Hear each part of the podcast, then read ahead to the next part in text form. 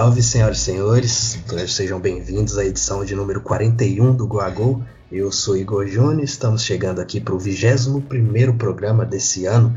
Estamos aí desde fevereiro tentando trazer um pouco mais de alegria para essa semana, debate, informação sobre o futebol nesse ano que tem sido tão difícil para a gente, né? Acabamos de receber a notícia do falecimento do Rodrigo Rodrigues, é, que passou tantos anos aí nos alegrando nas, nas tardes de bate-bola aí na ESPN, sabia muito de futebol e de música também, é, todos os nossos sentimentos aí para os colegas, amigos e familiares do Rodrigo, né? Mais uma vítima aí da, das complicações do Covid-19, esse vírus maldito aí que, que, está nos atormentando. Né? Estou aqui com o Henrique Salmácio Luiz Adolfo, elenco original do Go Go aqui hoje. Já agradecendo todo mundo que colou na live ontem. Estivemos com o nosso grande amigo Luiz Fernando, lá do Cruzeiro News, para falar de Cruzeiro, essa volta do futebol mineiro e tudo mais, né? Estamos lá na Twitch quase semanalmente também. Vamos tentar aparecer cada vez mais. Mas, o Henrique, lamentável essa notícia aí do Rodrigo, né? 45 anos apenas. E tá ficando difícil sobreviver às notícias desse ano, acompanhar tudo. É, tá complicado, né? É, é muito difícil ter alguma coisa para dizer nesse momento, né? Um cara que compartilhava de tanta coisa legal que a gente gostava e consumia, né? E consome diariamente. E é um cara que, assim, mesmo a gente. Eu não conheço ele pessoalmente, vocês não, mas é, dá para ver que era um cara muito do bem, um cara muito feliz, transmitia muita paz ali, gostava do que fazia e se sentia muito à vontade no, no estúdio dele ali, né? O estúdio era o palco dele ali, era um comunicador como poucos e tinha vários outros projetos, tem livro lançado, era músico também, teve alguns projetos no YouTube também. Então, é lamentável essa, essa morte que aconteceu repentinamente. Ele, ele teve o Covid, mas até o final de semana parecia que seria, não seria algo nada muito grave. Aí ontem, na segunda-feira, ele teve uma, uma, complicação, entrou em coma e agora a gente recebe a notícia que ele faleceu tudo muito rápido. Um cara, é, como eu, como eu disse, né, não tem muito o que dizer não. Tomara que as palavras não nos abandonem aí nesse nesse episódio. Mandar um abraço antes de tudo para minha amiga Ana Luísa. É, indicar antes da nossa dica lá no final do episódio, eu vou indicar o novo álbum da Taylor Swift em homenagem a ela porque ela está fissurada com esse disco que eu cheguei a escutar e realmente tem coisas interessantes. Mas mais uma vez que palavra, que as palavras não nos abandonem nesse nesse dia complicado aí. Direto no início dos episódios a gente tá com um clima meio bad, né? Falando sobre essas notícias. Já teve aquele afogamento lá da, de uma atriz e tudo mais. Ô Luiz, o Rodrigo acaba que é um exemplo para a gente profissionalmente falando sobre como ser completo também, né, e abranger mais áreas do conhecimento dentro do jornalismo ou da vida mesmo, né, com toda essa história que ele tem na música, é uma coisa que a gente tem que levar com a gente, até nesse período em que a gente ganha um pouquinho mais de tempo para se dedicar também a outras coisas, né. E aí, Henrique, e aí, Igor, é difícil falar um pouco sobre a perda do, do Rodrigo, porque foi um dos grandes exemplos que eu tive no momento de escolher essa carreira, eu lembro dele no Resenha, foi o primeiro programa que eu fiquei realmente fissurado, que não perdi em nenhuma semana e era algo muito bom lá na ESPN. Então é, é, é difícil encontrar palavras para isso. A gente sempre tendo muitas notícias tristes, mas não podemos deixar faltar também alegria para ver se a gente consegue passar uma, um, um momento bom para quem está nos ouvindo, né, Igor? É, exatamente, né? A gente está aqui semanalmente justamente para isso, para tentar levar um pouco de, de descontração para quem está ouvindo a gente. Antes de ir para o tema de hoje, né? Eu já citei que a gente estava lá ontem na Twitch, na nossa live, né? Eu acho que tem muita gente que ainda não está acompanhando a gente por lá por falta de costume mesmo, né? Live é algo que está mais atrelado ao YouTube, mas quem aí tiver interesse pode baixar o aplicativo da Twitch aí no seu celular ou acompanhar na TV, na no computador, mesmo que você vai gostar da plataforma, é legal e em breve a gente até vai fazer um, algum tipo de vídeo explicativo sobre como funciona a plataforma e como você também vai poder ajudar o Go a Go sem pesar no seu bolso. Então, em breve a gente vai ter umas novidades aí, né?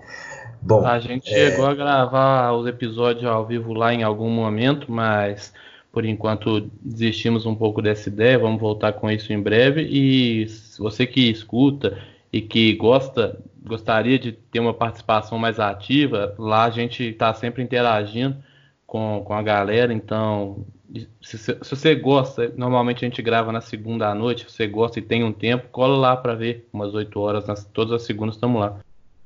É, lá a grande cartada nossa lá tem sido realmente a interação, né? Por isso que alguns episódios a gente não grava lá porque não bate muito, né? Se a gente for ficar interrompendo toda hora, quebra um pouco o ritmo para quem está ouvindo depois, principalmente, né? Bom, é, a Premier League se encerrou aí nesse final de semana, a La Liga se encerrou no último final de semana, a Bundesliga já terminou já tem um tempo e a Itália ainda já tem duas rodadas a se jogar, mas a Juventus já é a campeã. Então a gente vai pegar essas quatro principais ligas da Europa e hoje vamos pontuar alguns destaques aqui, principalmente individuais de jogadores mesmo. Vou chamar uma vinheta para a gente começar.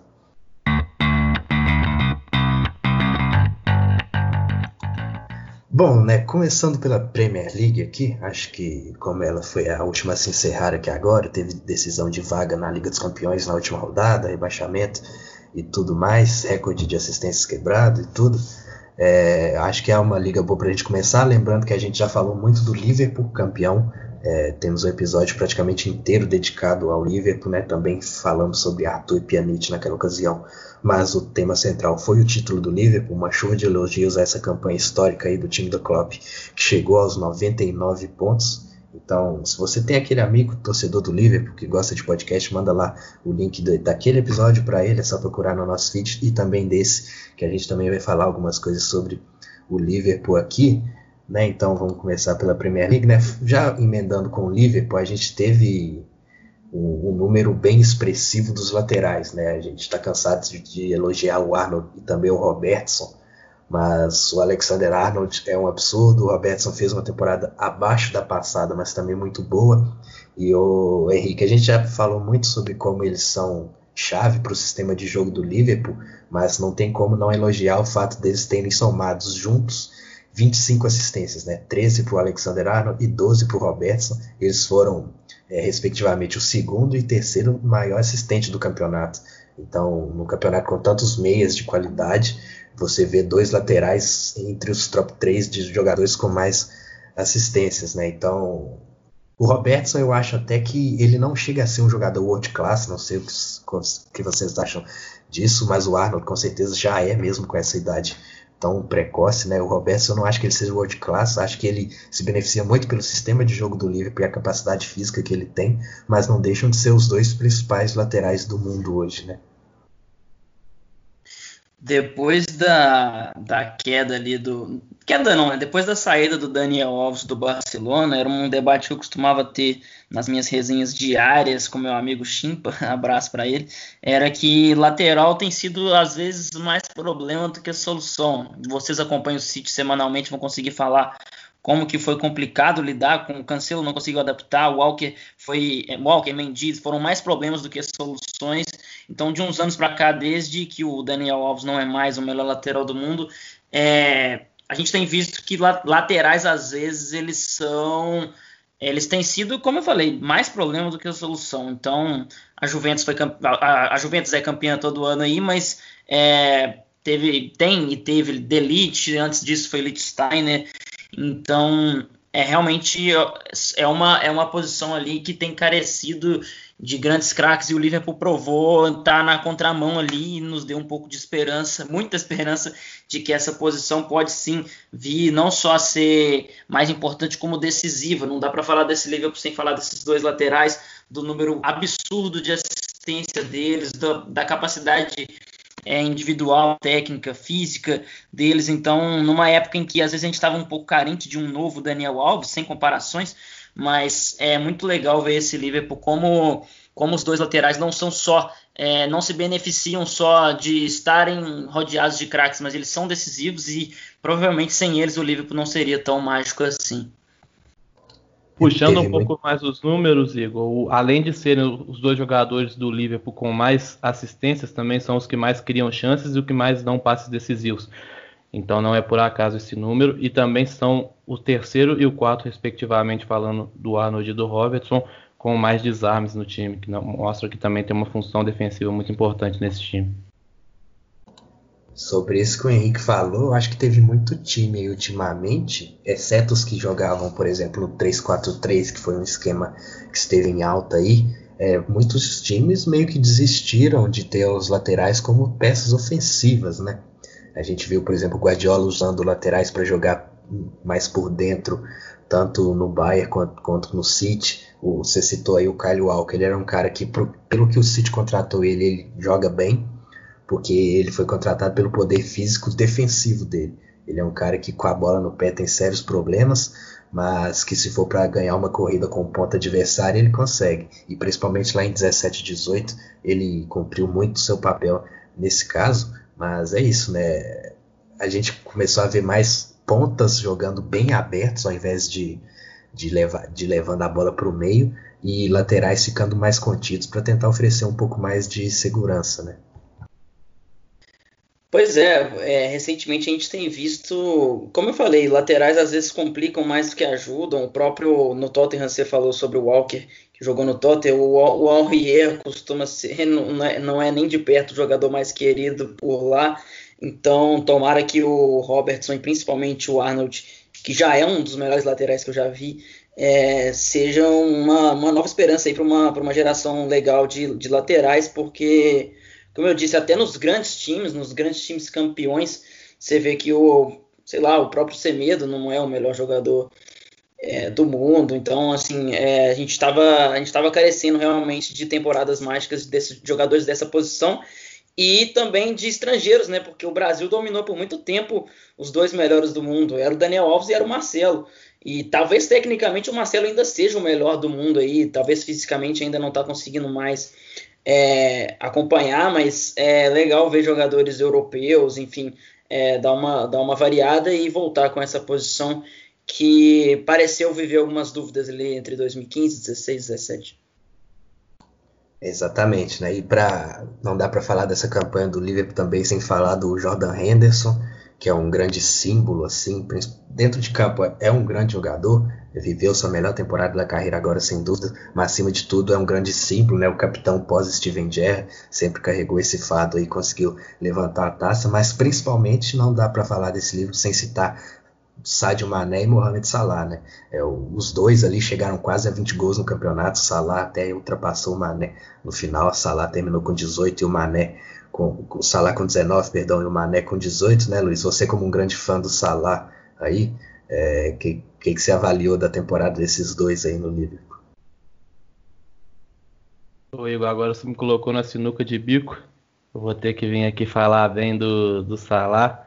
Mas ele, ele é realmente o tecnicamente o melhor jogador desse time. Já era na temporada anterior, quando esse time não tinha a consistência atual. Mas é ele quem chega na frente, é ele quem cria as jogadas. Não, é um time que aproveita muito bem das bolas paradas e normalmente é ele que arruma essas jogadas. Usando muito também, você não citou o Firmino, mas o Firmino cria muito bem os espaços, completa muito bem esse trio. Provavelmente, se fosse um atacante de muito corpo físico, de apenas decisão de jogada, esses dois não apareceriam tanto. Mas é, são esses os principais jogadores, fazem duplas muito boas nas laterais criam espaço para que esses laterais conduzam a bola e aparecem para finalizar.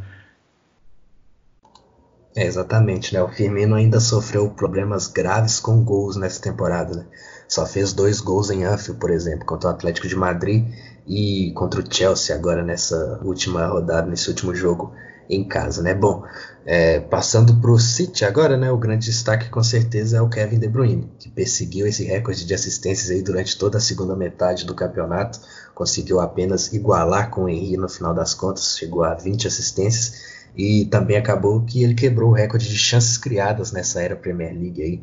Foram 104 chances criadas aí em 35 jogos, né? Além das 20 assistências, ele ainda fez 13 gols né, sua melhor marca no City aí, 33 contribuições para gol no, apenas na Premier League, né, o De Bruyne que é um jogador que ele desequilibra de, de tantas formas, né, eu já falei aqui que ele é um tipo de craque que ainda é difícil de marcar para a galera, porque ele não está aparecendo só lá no terço final, ele joga pelo lado direito tentando cruzamento, ele aparece no lado esquerdo colocando bola enfiada para quem está entrando, Então, ele é um craque ainda difícil de marcar e que já vem aí há cinco anos decidindo grandes jogos. Né? Quando ele chega no City na sua primeira temporada, ele elimina o PSG, fazendo gol lá na França e fazendo gol no Etihad.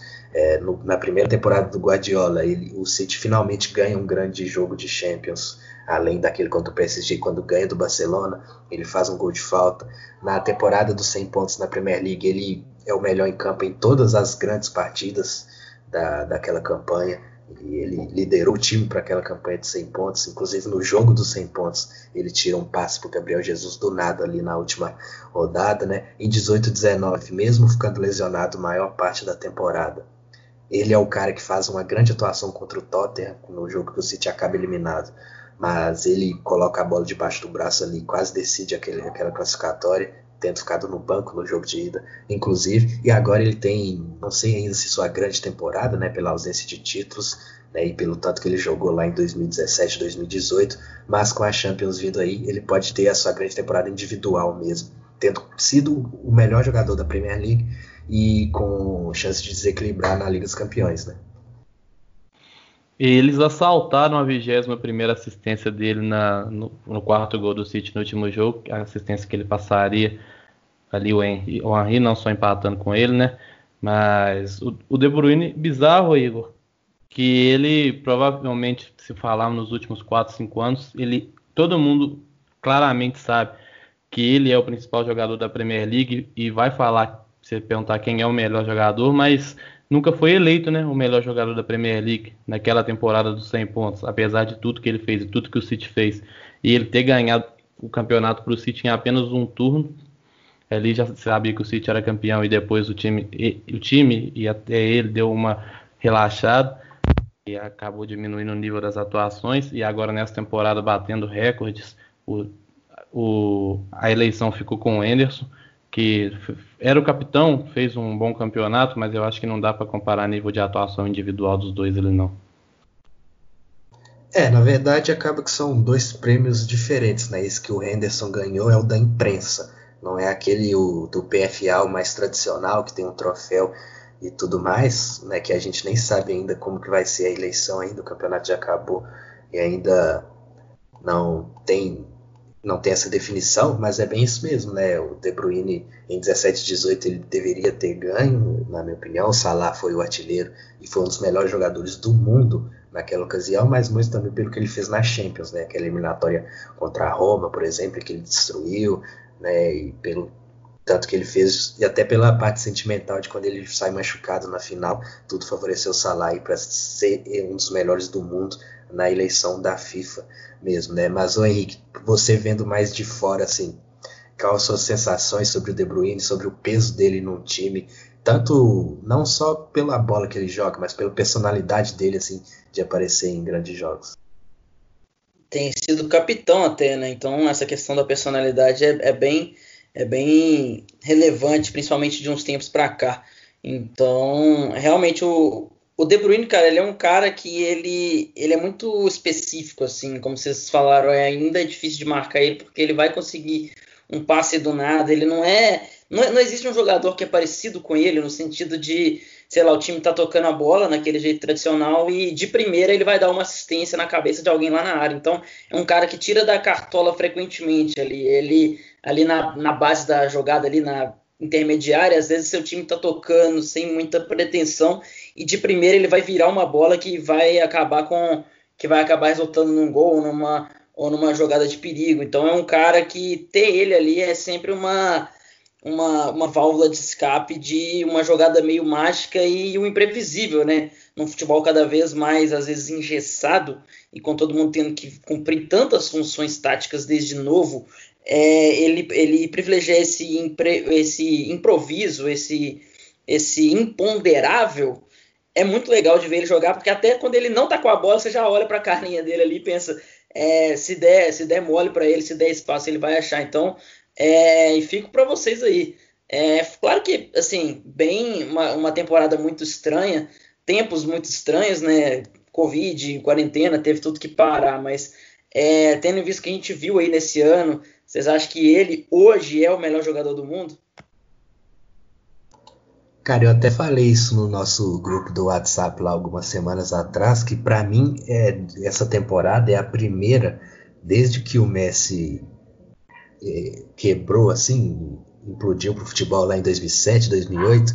Para mim essa é a primeira temporada que ele não é o melhor do mundo assim. Não falo em questão de premiação e em títulos, mas assim, eu acho que eu tenho para mim que em todos os anos que o Messi jogou, ele foi o melhor do mundo. Talvez não em 2013, quando ele sofria com muitas lesões, mas eu acho que essa temporada é a primeira que, mesmo com os números absurdos que ele conseguiu lá no Campeonato Espanhol, vamos falar disso daqui a pouco, inclusive, quebrou recorde também, é, eu não consegui sentir muita firmeza nas atuações do Messi nessa temporada. Pode calar minha boca na Champions? Pode. Mas não conseguiu levar o Barça para o título, não por culpa dele, né? Muito mais com certeza, principalmente por falta de suporte dos companheiros, até no ataque mesmo.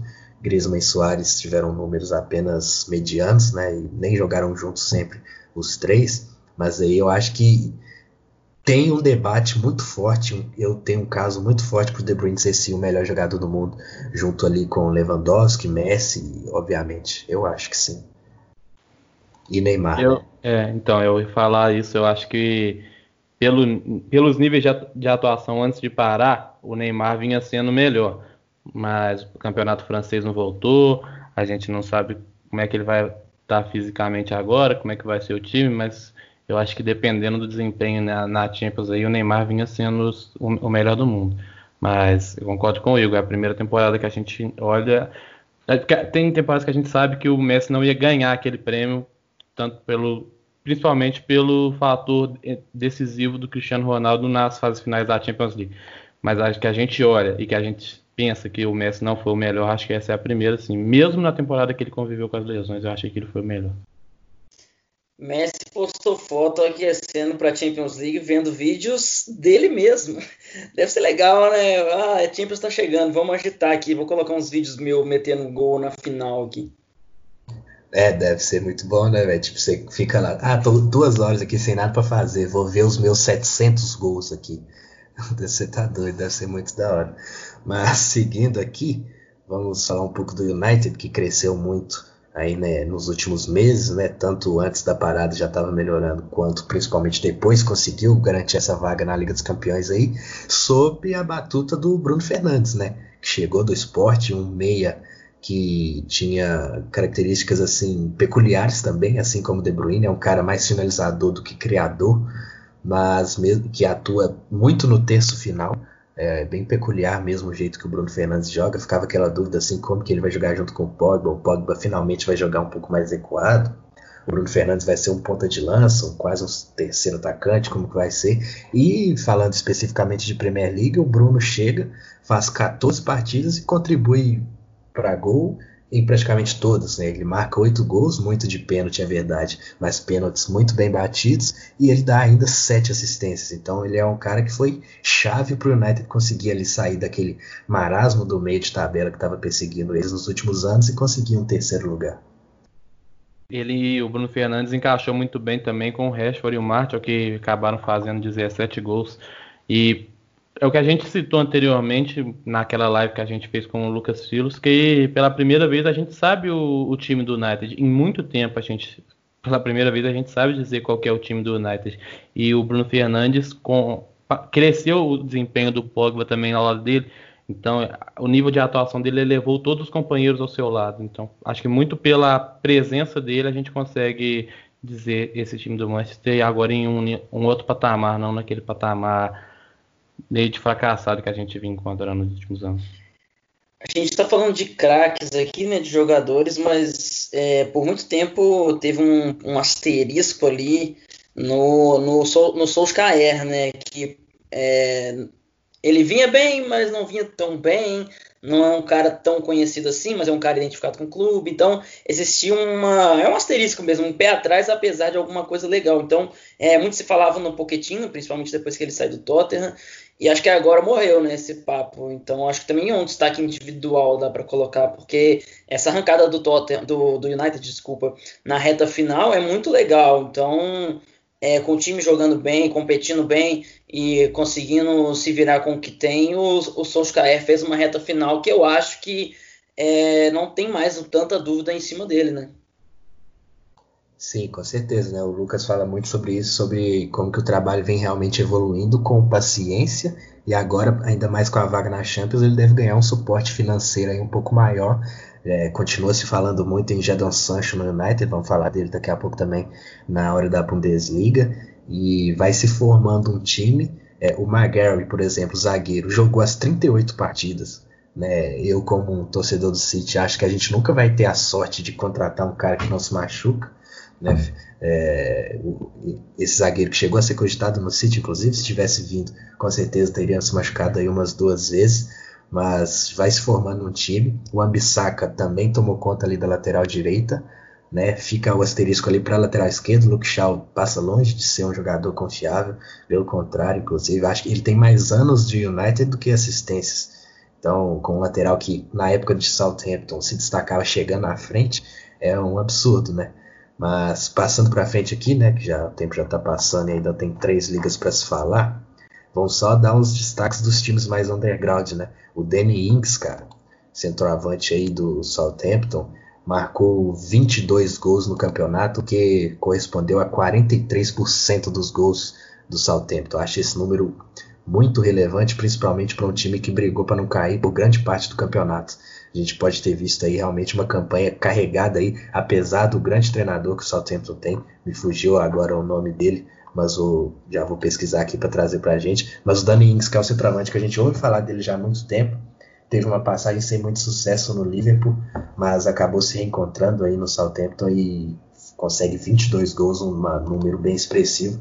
E sem falar e falando de artilharia, não podemos citar, não podemos deixar de citar o Jamie Vardy, né, artilheiro é, ele não foi o, o, a chuteira de ouro quando o Leicester ganhou a liga, né, mas agora consegue sua primeira chuteira de ouro, 23 gols no campeonato, superando o Aubameyang e o próprio Danny Ings, e também o Raul Jimenez, né, que do Wolverhampton que fez mais uma campanha aí muito honesta. Falamos na live ontem como que eles precisam um pouco mais de elenco para competir e o Raul Jimenez conseguiu aí é, 17 gols com com o Southampton.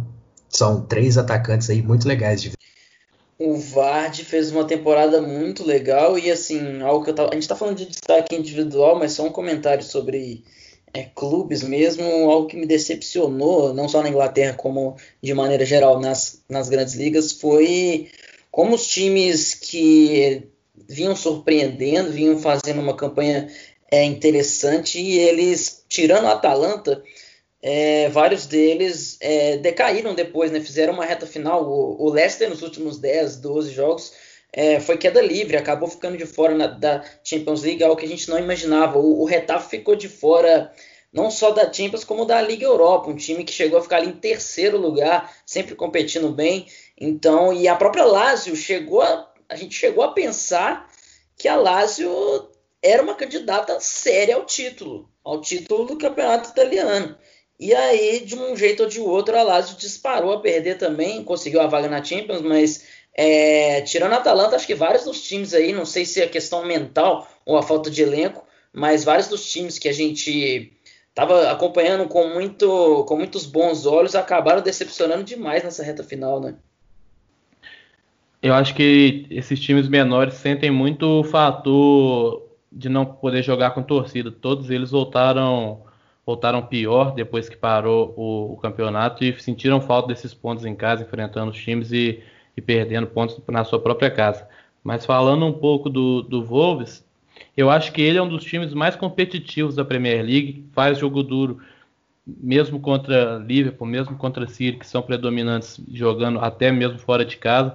E eu acho que para eles se consolidarem ali como um bom time, disputar, disputarem vaga na Champions League, já foram para a Liga Europa ano passado, esse ano terminaram em sétimo. Eu acho que eles precisam de jogadores que vão facilitar o trabalho desses times contra os times menores, os times que estão brigando lá embaixo. Ele às vezes tem muita dificuldade para vencer esses jogos, perde pontos, entre aspas, bobos, mas eu acho que isso que falta para o time do Wolverhampton, que a gente vê em, nível de atuação é um, em jogos grandes, são muito, muito bons jogos, jogando de igual para igual, até contra os melhores times. Bem observado pelo Luiz aí essa questão da, dos jogos sem torcida pode realmente ser um fator para esses clubes que precisam realmente de um ambiente favorável para triunfar. Vamos ver como vai sair a Atalanta aí na Liga dos Campeões. Por exemplo, né, passando para o Campeonato Espanhol, antes de falar do Real Madrid campeão, vamos falar o que, que vocês me dizem aí de Lionel Messi, né, que fez 25 gols e deu 21 assistências, foi o artilheiro, foi o líder de assistências, quebrou o recorde de, de assistências da Liga, né, que era do Xavi lá de 2008, 2009, e a gente já falou ali que pode não ter sido a temporada mais brilhante do Messi, mas em números eles não deixam de entregar. Eu acho que jogou muito bem, sim, principalmente pelo cenário envolvido, né? Muita gente tenta brigar com, com o fato de que, pô, ele, ele não decide aquilo. É, é, é, eu vi o Mauro falando é, uma vez, e assim, acho que eu não poderia concordar mais. Que escolha infeliz de alguém que resolve ser hater do Messi, né? Que escolha, né? Mas existem, eles existem e eu acho que assim, pelo contexto que o Barcelona estava vivendo, pelo contexto que o Messi estava vivendo também, eu acho que ele jogou muito bem. Ele tirou vários gols da cartola, apesar dele ter feito menos gols que o que ele costuma fazer. Ele foi artilheiro mais uma vez, sem ser o jogador que joga mais próximo ao gol. Então, eu acho que assim, a gente está tão acostumado que uma temporada, to toda sua nota 10, quando é 9,8, a gente acaba querendo enxergar coisa demais ou falar que não ah, tá em decadência, algo do tipo. Para mim, a temporada do Messi foi é, não foi tão, tão boa quanto outras, mas continua sendo, para mim, o melhor jogador da liga, acima do Benzema, que jogou demais também. É estranho você pensar que, sem querer desmerecer essa temporada dele também, que lá em 2011 12 ele fez 50 gols em 38 rodadas, né? Eu que estou sempre aí na campanha para lembrar grandes feitos do Messi, né, os 91 gols de 2012 e aí esses, também esses 50 gols aí de, também de 2012 na liga, né? Cristiano Ronaldo conseguiu fazer 41 em 2011, por exemplo, né? E 48 em 2015, quase quebrou o recorde. Mas já falando em Real Madrid, então, é, os dois destaques para mim, além do Benzema, foi o Casemiro, né? O Sérgio Ramos também zagueiro que não fazia uma temporada muito boa antes da parada, mas voltou muito bem da pausa aí. A galera sempre busca um revisionismo em cima dele, inclusive, que eu discordo bastante, falando que ele só é lembrado entre os grandes por fazer gols. Eu discordo, acho que como zagueiro, zagueiro, ele é um dos melhores zagueiros da história, sim, mas focando mais em Benzema e Casemiro, Luiz. O Benzema fez 21 gols, né, 30% dos gols do Real Madrid, e o Casemiro foi um, um elo defensivo ali importante, é, junto com o Valverde também por parte da temporada, para que o Real Madrid conseguisse uma consistência maior, que faltou em muitos anos aí que o Real Madrid, que o Barcelona, perdão, ganhava a liga de braçada. Pois é, pois é, ao mesmo tempo que o Barcelona perdeu essa regularidade que ele tinha, se tornou um time muito dependente do Messi e mesmo com ele reagindo à altura, o time não conseguiu ir longe. Mas o Real Madrid chegou a estar bons pontos atrás, se não me engano, uns 7, 8 pontos. E quando voltou da, da parada, venceu praticamente todos os jogos, se não me engano. Veio conferindo aqui, ele só não venceu o último contra o Leganês, uma arrancada impressionante. Então, fa falar do Real Madrid, eu acho que também passa muito pelo, pelo Tony Kroos, né? Esse meio do Real Madrid, eu não acho que é só o Casemiro que, que faz essa, esse, esse laço, o Kroos para mim foi o melhor jogador do, do, time no campeonato, apesar do Benzema em números ter sido quem mais se destacou. Falando sobre times de Madrid, um cara que se destacou demais também para mim foi o Llorente do Atlético, cara, que é, um, que é um jogador que provavelmente o Real Madrid sente muita falta. É, não sei se sente tanta falta assim, que é foi campeão espanhol mesmo sem ele, mas eu acompanho mais o Atlético semanalmente. Achei que a temporada do Llorente eu já gostava muito dele, mas ele foi realmente muito importante nessa arrancada final aí que garantiu mais uma Champions League, mais uma vaga na Champions League para o Atlético e ajudou demais também na eliminação é, surpresa contra o, contra o Liverpool na Champions. Mas sobre, mas sobre Real Madrid eu também concordo com o Igor. Acho que o, que o Sérgio Ramos ele não é o cara que ele deveria ser visto. Ah, mas ele só é bom porque ele faz gol, porque ele fez o gol decisivo contra o Atlético lá é, na Champions. Eu, eu, realmente acho que a temporada dele foi muito boa. E assim, não só como literalmente dentro de campo, tecnicamente, marcando e tal, mas também como liderança. Ele é um cara que, que, que, sabe, que sabe liderar muito bem. Acho que, por exemplo, a gente teve um, um episódio que a gente falou sobre o Messi como líder. Eu acho que o Sérgio Ramos talvez seja um líder até melhor que ele, pelo menos por enquanto. Então, é, outro destaque bem legal realmente do Real Madrid, mas o maior destaque para mim e para todo mundo foi o Benzema, né? Jogou demais. Sim, né? Ficava sempre aquela, aquele debate sobre o Benzema né? na época de Cristiano Ronaldo, se ele não era isso tudo e outra, outras pessoas falando que era ele que possibilitava tanto o brilho do, do português e agora a gente vê que ele sim tem muita bola, sempre teve uns grandes centroavantes aí dessa década. Falando mais sobre os times underground, tivemos na Real Sociedade o Oyarzabal, cara, o único jogador além do Messi que conseguiu dígitos duplos aí em gols e assistências. Marcou 10 vezes e deu 11 assistências ali pelo time lá é, pela sociedade. É um jogador que já foi especulado da Inglaterra, mas tem uma multa rescisória um pouco alta. Acho que o City já foi um time muito interessado, por exemplo, mas agora recuou. Pelo jeito, vai preferir o Ferran Torres do Valência. Mas é um cara que faria muito bem a, a uns times de um patamar um pouco maior, não sem desmerecer a Real Sociedade, que é um time importante e que consegue boas campanhas lá na, na Espanha, mas se precisar de um suporte financeiro maior, tem uma joia aí em mãos para fazer caixa e também destacar a campanha do Villarreal, né, que conseguiu um quinto lugar. O Villarreal que é um time que a gente cresceu vendo jogar muito bem, né? Já teve Riquelme, Marcos Senna. Grande Gerard Moreno jogou demais. Sim, uma dupla ali de Gerard Moreno e principalmente de Santi Casola, né? Um cara que a gente viu jogar muito bem lá no Arsenal na, principalmente naquele ciclo ali entre 2010 e 2013, 2014, antes de começar a sofrer com muitas lesões, foi muito bacana ver essa volta por cima do Casola, que ele quase aposentou, literalmente quase aposentou, e agora conseguiu ser um dos melhores meias da temporada, né? O Gerard Moreno. Ficou a uma assistência de conseguir dígitos duplos, foram 11 gols e 9 assistências, e como é bom ver ele dando a volta por cima quando você vem falando. Sim, nove assistências para ele e 18 gols para o Gerard Moreno. Aí, os grandes destaques do Villarreal, o submarino amarelo. Mais alguma coisa sobre La Liga, senhores? Sim, eu tenho. A gente quase deixou escapar. Jogou demais um cara que, como sempre, não foi muito bem no Milan. Mas Lucas Ocampos pelo Sevilla jogou muito, jogou demais mesmo. Ele ele vinha ele jogando ali pelos lados e até empilhando gols. Salvo engano, ele fez acho que 15 gols, um número expressivo e jogou muito bem pelo pelo Sevilla que garantiu mais uma ida à Champions League. Sevilla que é um time que ninguém dá nada, ninguém dá nada e ganhou três Liga Europa é, seguidas nessa década, eliminou o United de uma Champions, United de, de, de Mourinho, de Ibra, e de Pogba e mais uma vez está na Champions com o Ocampos que eu não dava nada para ele mais e jogou demais, Lucas Ocampos, argentino. É, Só ontem você citou 14 gols. É... 14, né? Isso. É, ontem na live você mencionou que não dá para imaginar uma seleção argentina sem Lo Celso e sem Depau atualmente, eu acrescento o Campos também pela escassez aí de jogadores de lado de campo, principalmente na seleção. Acho que para formar um ataque ali junto com Messi, Lautaro ou Dybala, é o cara que pode ajudar também a seleção do Scaloni. Bom, vamos para a Bundesliga, né? Tivemos recorde de assistências quebrado lá também.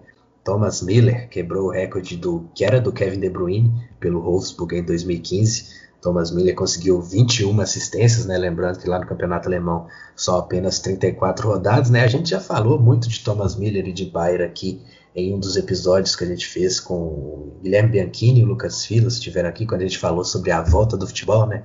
Bundesliga que foi o primeiro campeonato a voltar, mas o Thomas Miller é um cara que ninguém dava mais nada por ele, né? É, ele surgiu lá na Copa de 2010, foi por muito tempo um grande segundo atacante no Bayern que dominou que conseguiu, que era ali a terceira potência do futebol mundial atrás só de, de Real e Barça, e agora ele consegue renascer aí das cinzas para o futebol num Bayern que talvez seja um dos favoritos para a Champions. Além dessas 21 assistências, foram oito gols e não sei se vocês acompanharam muito, eu vejo menos, mas praticamente todo jogo que eu assistia do Bayern ele era substituído, então não, não costumava fazer os 90 minutos, o que deixa esse número ainda mais impressionante. Pois é, né? E jogando na dele ali mesmo, né? O Bayern que deu uma rejuvenescida no seu elenco, jogando com Coman e Gnabry pelos lados do campo, por exemplo, né? A era Robin Ribéry chegou ao fim e com o Miller ali na dele atrás do Lewandowski, que é outro destaque individual, né? Conseguiu 34 gols, ou seja, média de um gol por jogo. E o Henrique já falou ali sobre De Bruyne ser o melhor do mundo. E eu volto a pergunta para vocês agora se o Lewandowski também é um postulante a melhor do mundo agora ou se melhor atacante do mundo só é uma definição um pouco melhor. Além desse número impressionante, ele é, se não me engano, o artilheiro da, da Champions League, né? São 11 gols em, apenas na fase de grupo. Um na verdade, a fase de grupo é mais um jogo, né? Um número impressionante. E eu acho que sim, é um postulante. Eu acho que a Champions League é levada muito em conta. Ele, mas o, o número de gols deles é impressionante, né? É algo assim surreal. Tem 45 gols aí levando Champions e Bundesliga em conta. E imagina pensar que o Messi um dia fez 91, hein? Lewandowski sempre ele tá sempre fazendo seus gols ali e pouca gente dá valor porque sempre tem aquela coisa que tem que decidir na Champions, né? Só vale só vale gol na Champions e empilhar gol semanalmente é fácil, né? Então Lewandowski ele a gente deveria ser um pouco mais justo com ele, sim, e colocar ele nessa nesse tipo de debate. Né? Não sei se ele é o melhor do mundo, mas é, dá, dá o seu devido valor e chamar as coisas como elas são, né? Não é para ficar falando que um cara que tem não sei quantos anos aí de alto nível, uma, uma década no alto nível, é ruim, é, é pipoqueiro, é fraco, enquanto a gente os jogadores que nunca fizeram nem metade do que ele faz semanalmente. Exatamente, né? Ele é um cara que é rotina para ele fazer 40 gols por temporada, né? Mesmo no, com a toda a superioridade que o Bayern tem, é um número muito muito alto e que deve ter deve ser reconhecido sim, né? Falamos aí de dois jogadores que vieram de uma década de alto nível, né? Thomas Miller e Lewandowski, e vamos falar aí de jogadores que surgiram nesses últimos anos aí que vão provavelmente nos agraciar com uma década de alto nível aí agora entre 2020 e 2030, né? Timo Werner, agora jogador do Chelsea, marcou 28 gols no campeonato. E o interessante quando eu vi esse número é que eu não ouvi tanto falar dele nessa temporada, né? A hype dele era maior antes mas ele segue em alto nível, 28 gols, e agora vai jogar no Chelsea na Premier League, né? Vai tentar chegar aí para quebrar essa maldição do camisa 9 do Chelsea que vem de pós-Drogba, ninguém se firmou muito, né? O Giroud tem feito seus gols, o Abraham também é um jogador interessante. Só não pode dar 9 para ele, realmente acho que a, a, maldição é do número 9 mesmo, mas então é, é porque esses jogadores que, que foram bem lá, eles, eles vestiram outra camisa, então ele, ele pode ser o camisa 9 no sentido de função, mas coloca outro número que acho que rende. Sim, exatamente, né? E além dele, tem dois jogadores aí do Borussia Dortmund que não dá para deixar de falar, né? Primeiramente o Jadon Sancho, que ainda tem 20 anos e somou absurdas 33 contribuições para gol, né? Falamos ali sobre o De Bruyne que também conseguiu 33 e o Sancho conseguiu mais equilibrado, né? Foram 17 gols e 16 assistências. É um cara ali que tem um, um trabalho com a bola no pé muito rápido e muito forte, né? Direita, esquerda, vai levando e joga na direita, joga na esquerda, não é fominha, tá sempre cruzando ali pro companheiro. O é, que, que vocês esperam do Sancho aí? É um cara que postulante a melhor do mundo também, é, ficando repetitivo já, mas não nessa temporada, mas aí no futuro. O, vocês querem ver ele de volta na Premier League ou continuar mais tempo no Borussia e a avaliação aí dessa temporada dele já um pouco mais maduro, mesmo ainda com 20 anos? Não especificamente na Premier League, eu quero ver ele como responsável de um time que vai buscar mais coisa na temporada do que talvez surpreender um Bayern, né? Eu acho que ele vai ser sim um dos grandes jogadores da próxima geração. Com 20 anos ele já, já possui números impressionantes e, e, a, e faz uma dupla muito boa com o Haaland, né? Se entendem muito bem outro jogador que a gente vai falar daqui a pouco, mas eles se entenderam muito bem e com poucos jogos, o Haaland chegou no meio da temporada, depois da fase de grupo da Champions, onde ele apareceu com destaque. Mas é, é bizarro como eles se entendem tão facilmente. Jogador com muito recurso, né? Também tô curioso para ver, não sei, acho que talvez seja prematuro para falar sobre é, até onde ele pode chegar, mas realmente curioso para ver outro país, outro idioma, outra cultura. Vamos ver se ele se adapta, mas é muito recurso, sabe fazer gol, sabe é, dar a opção de passe, sabe jogar de costas, sabe jogar de frente. Gosto demais dele também. É, o Luiz citou aí o Haaland, que é outro destaque, né? Ele, ele conseguiu, ainda jogando só 15 partidas do campeonato, ser o sexto maior goleador, né? Apenas cinco jogadores fizeram mais gols que ele, né? Ele marcou 13 gols em 15 partidas, sendo que dessas 15, apenas 11 ele foi titular, né? Lembro que nos primeiros jogos dele, ele entrava ali no segundo tempo, faz, faltando 20 minutos e fazia gol do mesmo jeito. Então, esse Haaland é um cara que ele atropela os números, ele não tá nem aí para a média de gols por minuto. É, no time austríaco que ele estava, já, já tinha um nível absurdo, tanto que o número de gols dele na temporada, de um modo geral, também é muito alto.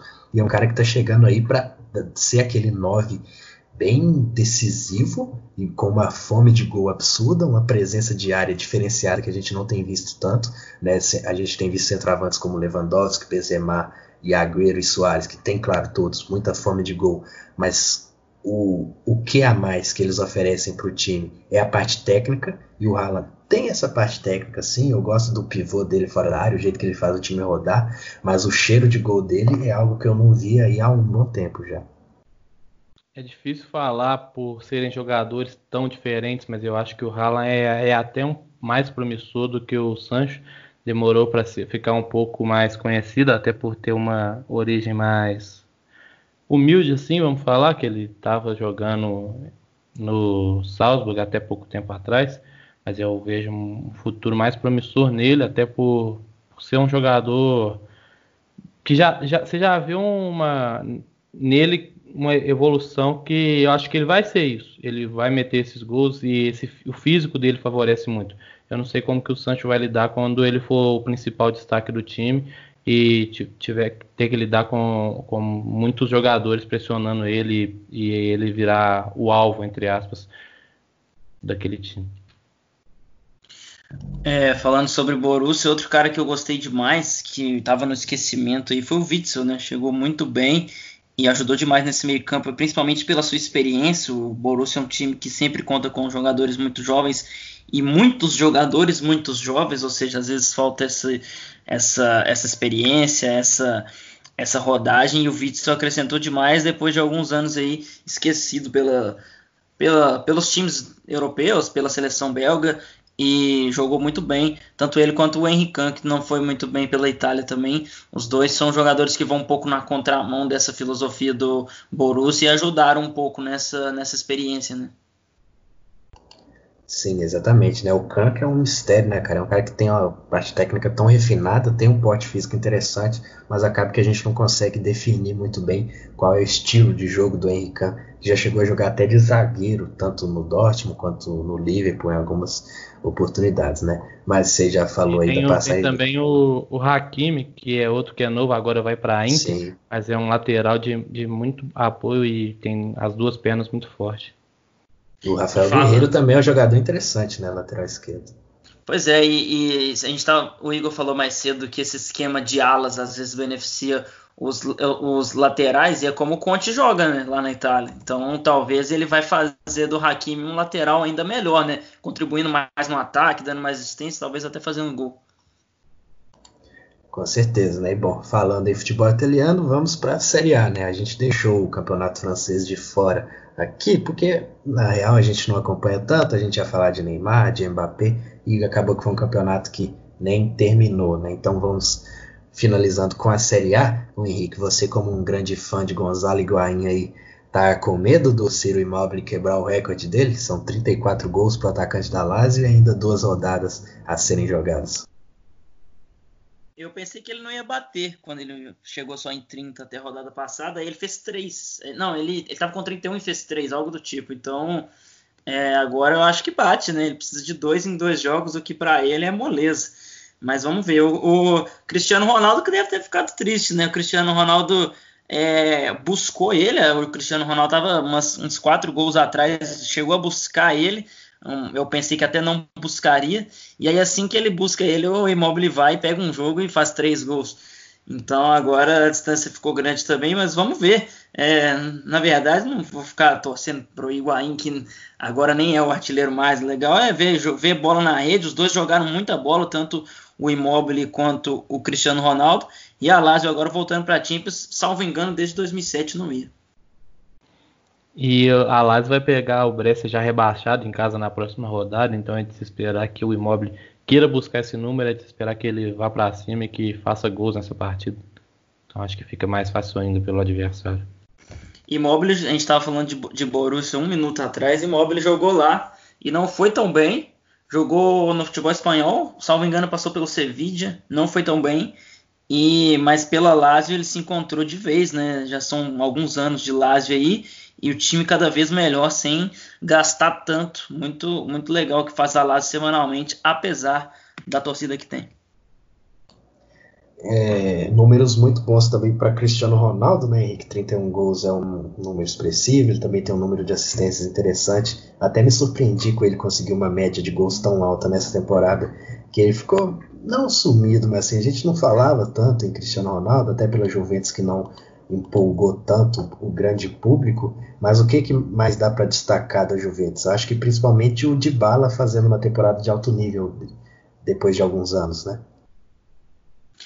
The Elite começou muito mal. Ele fez algo em torno de quatro ou cinco pênaltis usando a mão, o que é muita coisa para uma temporada. Mas é, nessa pós-pandemia, acho que ele e o Dybala foram as melhores, talvez as únicas coisas realmente boas. Então, de bala nem precisa falar, todo mundo tá vendo os golaços dele semanalmente, mas o Delite eu gostaria de falar porque muita gente quis já enterrar um cara de 19 anos com dois meses numa outra liga, né? E não é assim que funciona a vida, não é FM. Então, indo com calma aí, ele tá, ele tem sim se garantido, é, ele tem sido cada vez melhor. Acho que a convivência com grandes zagueiros ali, é, tanto jogando com, com o Bonucci toda, toda semana, e quanto a convivência é, diária com o Chiellini, que conviveu com muitas lesões, eu acho que talvez isso também tenha ajudado muito ele, o Delite, é, para mim, os destaques são o de bala, principalmente pós-pandemia, jogou demais, mas se você for puxar na memória, antes da pandemia, eu acho que foi o último jogo antes da pandemia, ou o penúltimo, ele tira um golaço da cartola contra a Inter, num jogo muito difícil, que a Juventus, é, naquela altura, brigava sério com a Inter, que estava dois pontos atrás, três pontos atrás. Então é um golaço que ele faz, então ele não só voltou da pandemia que ele pegou o Covid, inclusive, mas antes disso ele já estava muito bem, fez um golaço contra o Atlético de Madrid, acho que se for puxar na memória aí vai conseguir lembrar um gol de falta, então um destaque individual aí, um cara que poderia ter feito tudo isso lá na Premier League, né, por pouco ele não fez tudo isso na Inglaterra, porque a Juventus queria vendê-lo de qualquer jeito, ele quis ficar, acho que a, a a permanência dele lá na Itália deve-se mais a ele do que outra coisa. A Juventus falava em United, falava em Tottenham, e ele ficou. Foi realmente um destaque. E outro destaque, eu acho que um, num outro degrau, mas jogou muito bem também, foi o Bentancur. Virou com a. Com, com o Kedira se lesionando muito, ele pegou a vaga ali de volante pela direita. Algo que o Kedira faz e que ele não aprendeu a fazer ainda é fazer gols, né? Entrar dentro da área, chutar. Ele, ele é um pouco tímido ainda para finalizar de fora, tentar uma jogada individual, mas na dinâmica de um meio-campista ele tem apresentado realmente muita coisa legal. Acho que os, os destaques individuais eu fico com esses aí. Pois é, né? A Juventus de Sarri aí que conseguiu mais um título italiano. Né? Antes de falar do Atalanta, eu vou só destacar o Edin Dzeko, né? Não foi a melhor das temporadas da Roma, mas ele tá com 15 gols até aqui no campeonato e conseguiu uma marca bem relevante, né? Se tornou o primeiro jogador a marcar mais de 50 gols por Premier League no City, pela Bundesliga quando jogava no Wolfsburg e agora na Série A jogando pela Roma, é um atacante que está sempre marcando seus gols. Na Roma chegou a atingir um nível superior ao que tinha no City até, era um dos melhores centroavantes do mundo. Ajudou a eliminar o Barcelona numa Champions. Para quem gosta Sim. de falar que todo gol não vale nada, não vale nada, uhum. um gol no mata-mata de Champions contra o Barcelona não deve valer nada também. É, lá em 2018 ele era um dos melhores centroavantes do mundo, né? E é um dos poucos caras que o City vendeu e que continuou jogando, né? O City não costuma se livrar de jogadores só quando o clima lá no Etihad já está insustentável mesmo. E o Dzeko vinha de uma temporada ruim em 2015, acabou saindo, não chegou a jogar com o Guardiola e se reencontrou na Itália e tem números muito interessantes, né? É... O Danilo conseguiu mais um título de liga, né? Ganhou o Campeonato Português, ganhou o Campeonato Inglês, ganhou o Campeonato Espanhol com o Real Madrid e agora ganhou também o Campeonato Italiano com a Juventus, né? Mas bom, vamos lá. Atalanta, duas rodadas para se jogar, assim como o Immobile busca esse recorde de Guarani, a Atalanta busca os 100 gols. né, tem 96 aí com dois jogos a se jogar e muitos destaques né, dentro de campo, né? Papo Gomes, a gente já tem um episódio falando sobre Atalanta, só pesquisar aí falando sobre Atalanta e Getafe, a gente tem sempre destacado, a gente vai trazer uma série de vídeos no Instagram também falando sobre quadrifinalistas da Liga dos Campeões e Atalanta, deve ser o nosso primeiro vídeo, é, deve sair já na semana que vem aí, mas Papo Gomes, líder de assistências do campeonato, foram, são 16 assistências até aqui para ele, e outro número importante aí da Atalanta é que três jogadores possuem mais de 15 gols marcados, né? O Zapata tem 18, o Muriel tem 18 também, e o Illicit, que também tem muitos gols na Liga dos Campeões, na, na Série A tem 15. A Atalanta está jogando nesse momento, então faltam dois jogos agora que a gente está gravando, mas quando a gente, quando vocês ouvirem, vai faltar um jogo apenas. E o Papo Gomes parece que realmente vem caindo nas garras da galera, um jogador que a gente que acompanha mais já fala há algum tempo e parece que agora a galera vem tomando conhecimento até pela boa campanha que a Atalanta faz na Champions e que atrai mais a galera que não acompanha semanalmente o futebol italiano. Papo Gomes é muito simpático, né? É um cara que tem aquelas dancinhas, é um cara bem, bem baixinho, assim, tem, tem algumas jogadas de efeito, é, camisa 10 e faixa, então é um cara muito simpático, ele é um cara bem sul-americano, então, para quem não conhece aí, sugiro acompanhar, não tem nada de... Ele não é nem um pouco aquele cara meio marrento, pelo contrário, é muito legal de ver ele jogar, um cara que parece estar sempre alegre, mas é, falar de Atalanta é vários, são vários dos destaques individuais e a gente está falando de jogador, vou voltar a falar aqui de, de, de treinador, né? O trabalho do Giampiero Gasperini, que nunca foi um, um, treinador de muito holofote, consegue a sua melhor temporada já depois de uma boa idade. A sua melhor temporada não, né? A sua melhor fase, porque já são alguns bons anos. Esse é o melhor ano da Atalanta, mas já são alguns bons anos encantando. Então, é, acho que se a gente for falar de destaque individual da Atalanta, a gente vai falar de 10 ou 15. Então, eu deixo aí também com é, Giampiero Gasperini, que é o grande maestro desse time tão legal de ver jogar, que tem gol de tudo que é jeito. A gente estava falando que deve fazer 100 gols. Você pegar um vídeo para ver todos os gols da Atalanta, você vê gol de contra-ataque, você vê gol de posse de bola, você vê gol de falta, você vê gol de bola parada, você vê gol de cabeça, você vê gol feio, você vê gol de bonito, de longe, de fora da área. O Papo Gomes gosta de chutar também. Então, um time que, como eu disse, individualmente tem tanta coisa que eu vou deixar com o treinador mesmo. Para mim é o grande, grande destaque, porque é um time que é, se adapta a qualquer cenário e tem gol de qualquer jeito. É só uma correção, né? Eu falei que a Roma não fez uma das melhores campanhas, mas está em quinto lugar. É uma campanha honesta, são 64 pontos ali. É... Nos últimos conta... jogos ela vem muito bem mesmo, muito bem. Um dos melhores times lá atualmente lá. É, levando em conta o nível do, do G4. tá né? perdendo, hein? Ah, ele tomou gol agora, inclusive. É, levando em conta o nível aí de Juventus, Inter, Atalanta e Lazio, a Roma conseguiu um quinto lugar, uma campanha honesta. Sim, mas falando aí nesses times abaixo do G4, o Milan consegue uma campanha também honesta, né? Assim, voltou muito bem da, da paralisação e está conseguindo aí, no momento, uma vaga em competição europeia, né? Mas a briga com o Napoli ainda vai ser forte nessas duas rodadas que faltam. E com Ibrahimovic, Rebite e jogadores interessantes, né? Rebite deu, deu muitos pontos né, nessa, nessa reta final. E o que aconteceu com o Milan é muito legal é, nessa reta final, que eles já estavam acordados com o, o, o, o que treinou o RB Leipzig.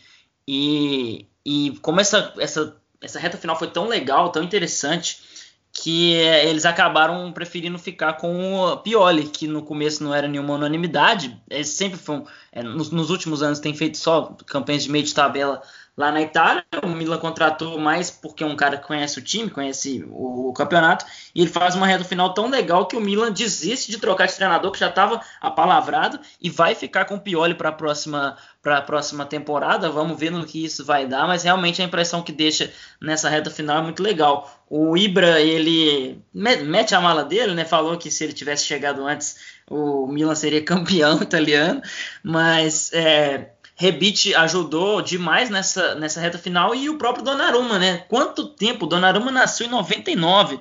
Provavelmente você que está escutando isso é mais velho que ele. E há quanto tempo Donnarumma vem jogando já? Deve ter mais de 200 jogos como profissional.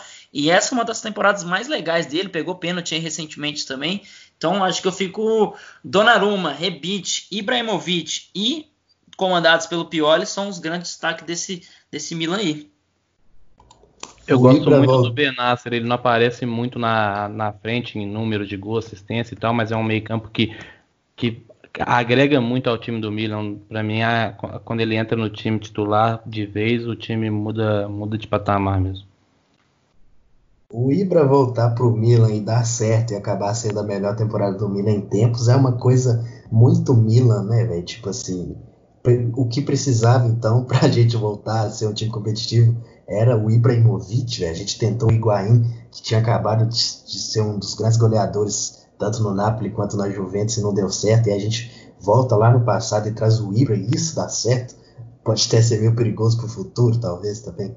Mas, enfim. Quando a gente falava de, de Alemanha, é, me deixou passar aqui, mas o, não foi uma temporada brilhante, mas o André Silva pelo Frankfurt fez uma temporada legal também. Mais, mais de 10 gols com certeza ele fez, algo em torno de 13, 15. E também passou pelo Milan nessa época aí, dois anos atrás, e também não, não vingou. Então o Milan, quando olhou para frente, quando contratou certo, acho que o Milan não contratou, não, não, não contratou mal nesses últimos anos, não, não sabemos exatamente o que aconteceu, que não deu certo, mas quando olhou para trás, é, deu, não sei se deu certo, né? O Milan está em quinto, quinto, sexto lugar, não é a temporada dos sonhos, mas é, com, com Pioli e Ibra é uma temporada legal, né? Muito louco. É, o André Silva, eu busquei aqui, foram 12 gols pela Bundesliga, ainda tem dois gols pela Copa da Alemanha e dois gols também pela Europa League, 16 gols no total pelo Frankfurt, né? Bom, acho que a gente vai ficando por aqui. Eu vou chamar Oi, a Igor. pra. Oi, Igor. Oi. Deixa eu só finalizar falando sobre Itália. É, a gente estava falando de, de jogadores sul-americanos. É, vou reforçar sobre o Rodrigo Depou. 10 e faixa da, da Udinese, argentino, joga muito. E quem acompanhou a Sul-Americana, a Sul-Americana não, né? A Copa América aqui no Brasil no ano passado, mais de perto, viu o próprio Depou jogando e agora ele tem, tá, tem jogado melhor ainda.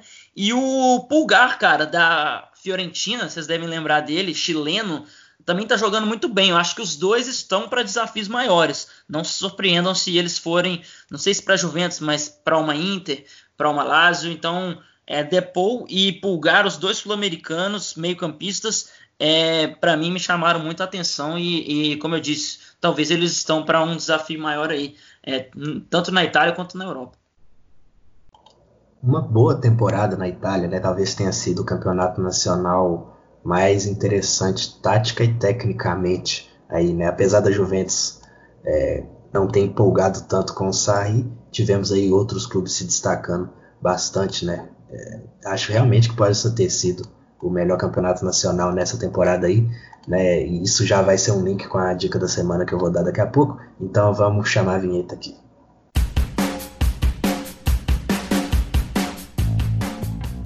Bom, né, como eu disse, né, a gente até chegou a discutir com, com o Guilherme Bianchini, com o Lucas Filos aqui na, em, no, naquele episódio sobre a volta do futebol, né, sobre se a Campeonato Espanhol caiu de nível. A gente discute muito isso em off também, porque eu sempre bato na tecla que 2017-18 foi aquela La Liga foi o melhor campeonato espanhol não só campeonato espanhol, mas foi uma das melhores ligas nacionais que eu já vi em questão de nível geral, assim, de todas as equipes. Né? Não foi competitivo na questão do título, né? O Barcelona ganhou com alguma facilidade, mas em nível de equipes era muito raro você pegar um time e falar, ah, eu não quero ver um jogo desse time. É, Eibar, Levante, Getafe já naquela época, eram todos times muito interessantes. E a minha dica vai ser o Zapataço, o podcast do Guilherme Bianchini e do, e do Daniel, que são amigos nossos. É, a edição 6 deles falam sobre o título do Real Madrid e sobre isso se o Campeonato Espanhol caiu ou não de nível. Discordo de algumas coisas que eles disseram, né? Acho que eles, como aficionados do campeonato, têm essa tendência a defender mesmo a liga. Eu já acho que houve mesmo uma queda um pouco mais significante de desempenho tanto dos times do topo quanto dos times médios também, acho que piorou. Mas eu, fica essa dica aí, ao Zapataço edição 6. E outra dica, eu estou sempre trazendo aqui o lado B do Rio, né, um podcast que eu gosto bastante também, a edição 157 com o Kaito Manier. Bom demais, né, que é, bom demais.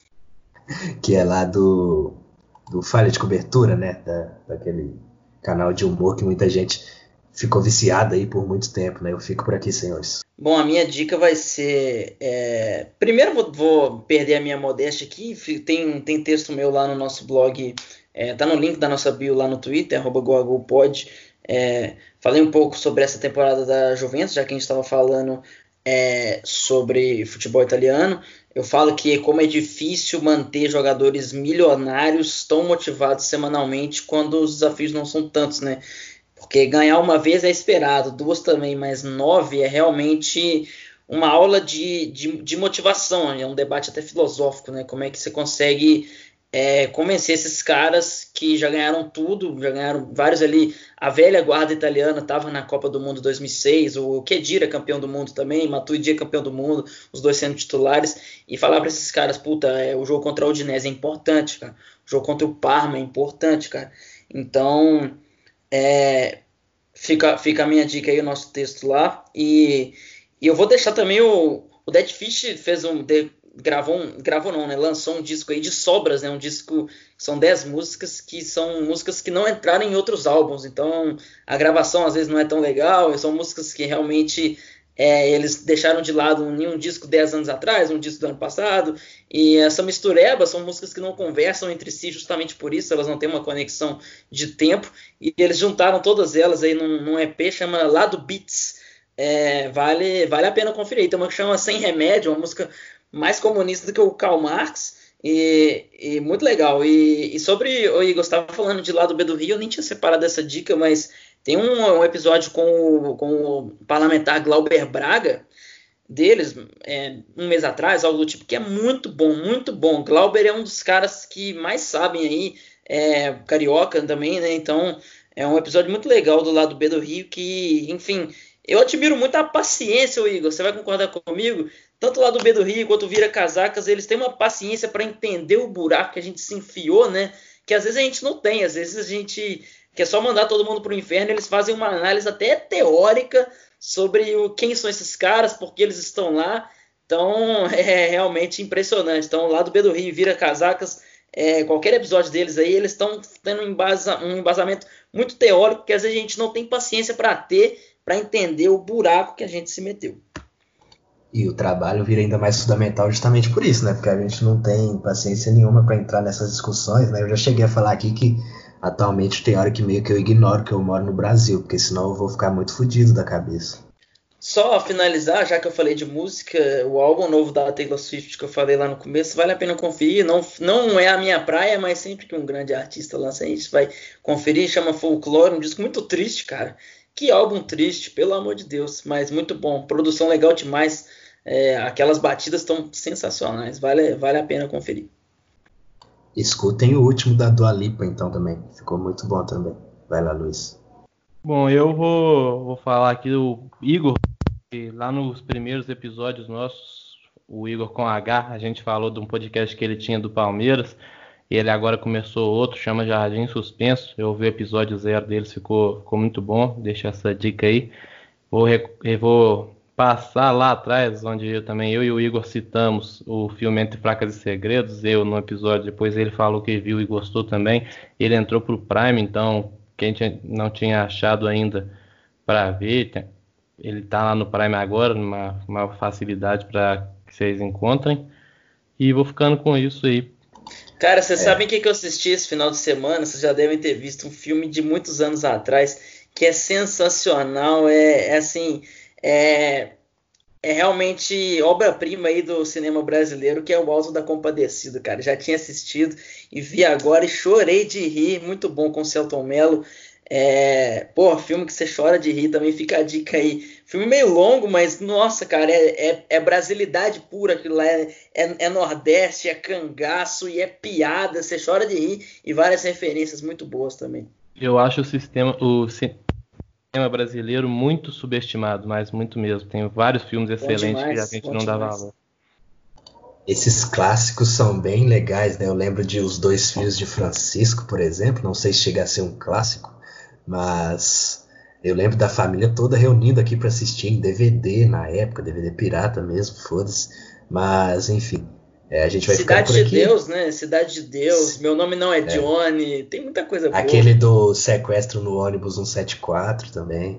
Última parada 174, acho que é isso. Muito bom. Isso, esse. Muito e bom. o Igor falou de. Tropa de Elite, nem Francisco. precisa comentar, né? É.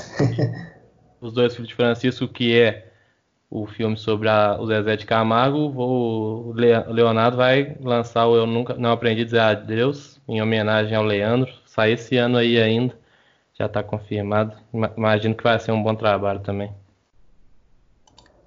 Pois é, é isso. A gente vai ficando por aqui. Muito obrigado pela paciência de quem escutou tudo, chegou até aqui, que quem segue nossas dicas aí, às vezes a gente tenta passar um pouco de conteúdo aí para vocês, tanto de coisa mais séria quanto de descontração também. Siga a gente nas nossas redes sociais, GoAGoPod no Twitter, no Instagram, se você caiu aqui de paraquedas e ainda não segue a gente lá, dá essa moral pra gente. Estamos planejando conteúdo especial aí para esse mês de agosto, que vai ser cheio de competição europeia, vai parecer mês de Copa do Mundo.